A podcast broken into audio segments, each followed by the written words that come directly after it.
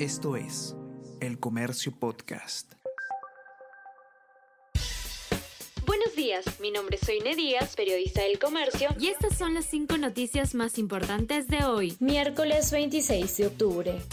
Castillo lo único que ha sido es un estorbo para la democracia, señala Cardenal Barreto. En entrevista con el comercio, el cardenal Pedro Barreto subraya que en estos 15 meses de gobierno se han agudizado los signos de corrupción en el entorno familiar del presidente y del gabinete. Afirma también que los congresistas tienen la tarea histórica de buscar y facilitar una salida creativa y pacífica al entrampamiento social.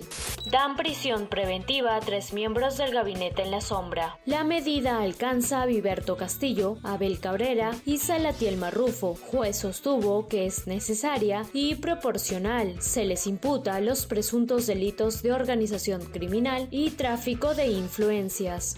Informe plantea la destitución de presidenta del Poder Judicial. Documento señala que Elvia Barrios cometió falta grave por la contratación irregular de su ex esposo en el Jurado Nacional de Elecciones.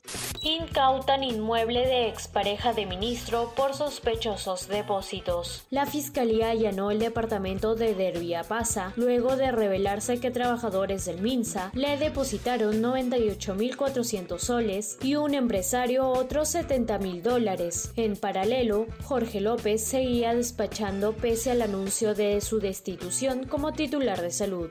Hay escasez de gasolinas de 90, 95 y 97 octanos en varios distritos de Lima. Gremio de Grifos advierte que no hay diésel ni gasolinas en establecimientos de Lima y el país. Salvavidas de mil millones de dólares para que Petroperú compre combustibles demora en verificarse.